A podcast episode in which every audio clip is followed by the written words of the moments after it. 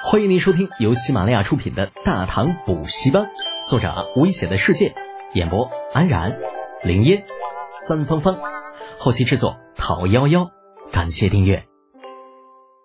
第四百八十四集，痛风。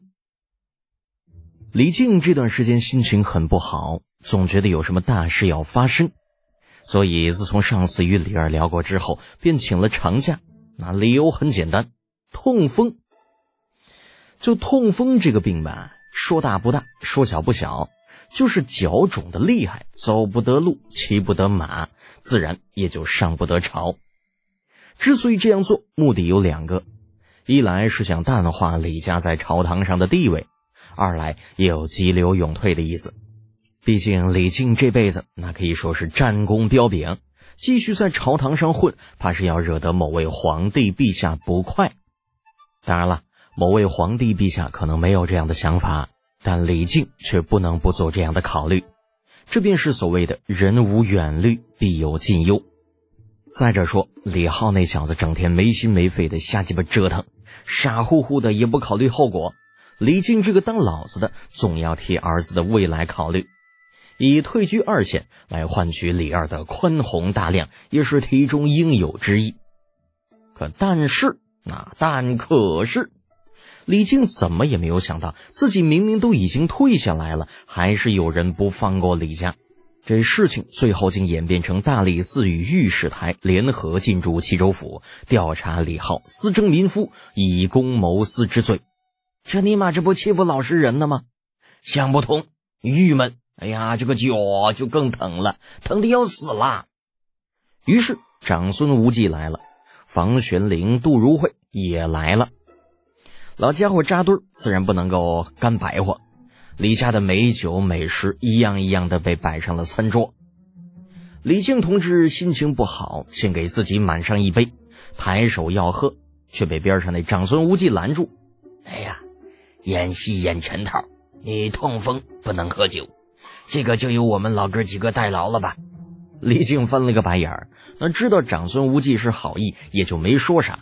毕竟现在长安有无数双眼睛正盯着他呢，欺君之罪不敢犯。嗯，要是可是在为德简的事情担心呢？杜如晦慢条斯理的夹了一条黄瓜放到嘴里嚼着，淡淡的问道：“他同样没喝酒，不同于李靖在装病，他是真的身体不舒服，酒水自然是碰不得的。”李靖叹了口气：“嗯昆明啊。”我就这么一个儿子，出了这么大的事情，连大理寺和御史台都惊动了，我岂能不担心呢？贞观之前，御史台只是个闻风奏事的机构，可李二上位以后，却给御史台设置了台狱，也就是说，御史台此时已经有了审案的权利。再加上刑部、大理寺这三处地方，直接构成了古代的三法司。如今这三法司动了两处。放在后世，相当于是检察院与法院联合执法，那这玩意儿就差一个公安局了。见李靖愁眉不展，长孙无忌抿了口酒，要是不必担心呐，我官得检办事虽多出奇招，但是却并不莽撞，所以这次大理寺和御史台联合办案，我觉着未必能有什么结果。李靖想了想，但还是觉得长孙无忌红口白牙说出来的话是不值得相信的，于是问道：“无忌兄啊，嗯，陛下是什么意思？”长孙无忌呵呵一笑：“ 陛下的意思很简单，不放过一个坏人，也不冤枉一个好人。”李靖怔了怔：“呃，这么说，陛下不打算插手？”哎，要事莫急，眼下还没有到陛下出手的时候。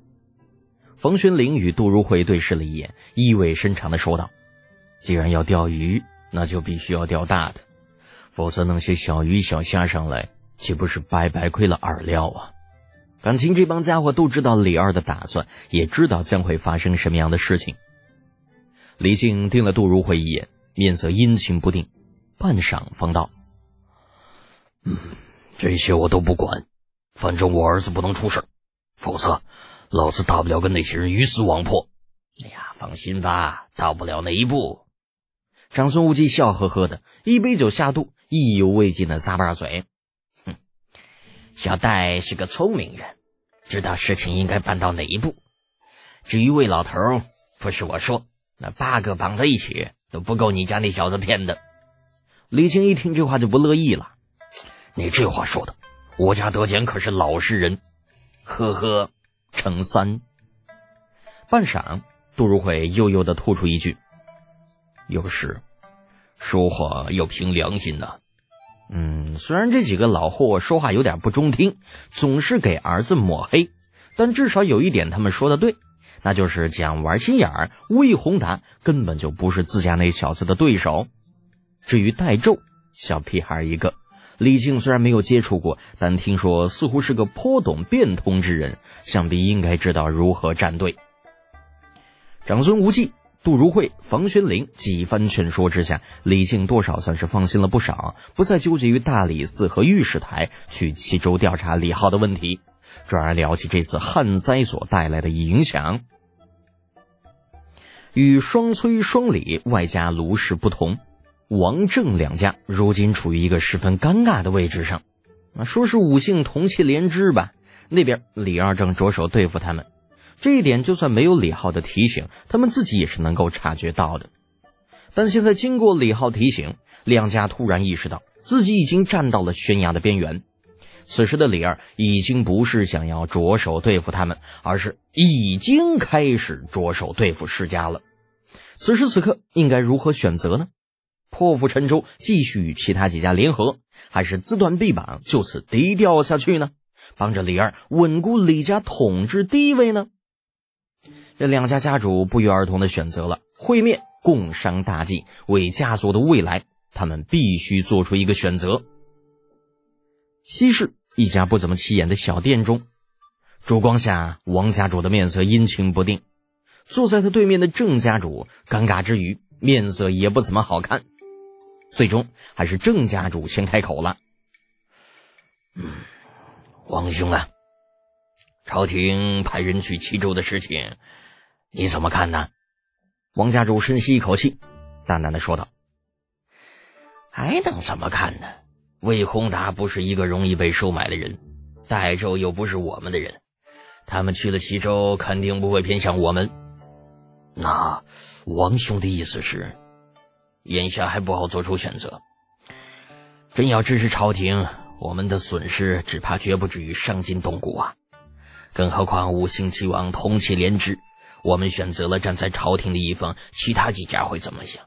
这几家联合，凭我们，只怕不是对手啊。嗯，说的也是。不过，我觉得损失一些钱财其实还是小事。怕只怕太极宫那位拿俺们当枪使，让咱们这几家内斗。这样一来，搞不好整个家族都会毁在我们的手上啊。王家主没有接话。气氛一下子陷入了僵局，又隔了好半晌，王家主突然道：“嗯，我打算亲自去一趟西周。”“什么？王兄亲自去？”郑氏族长惊讶于同伴的决定，但很快他就意识到，这其实是一个机会。本集播讲完毕，安然感谢您的支持。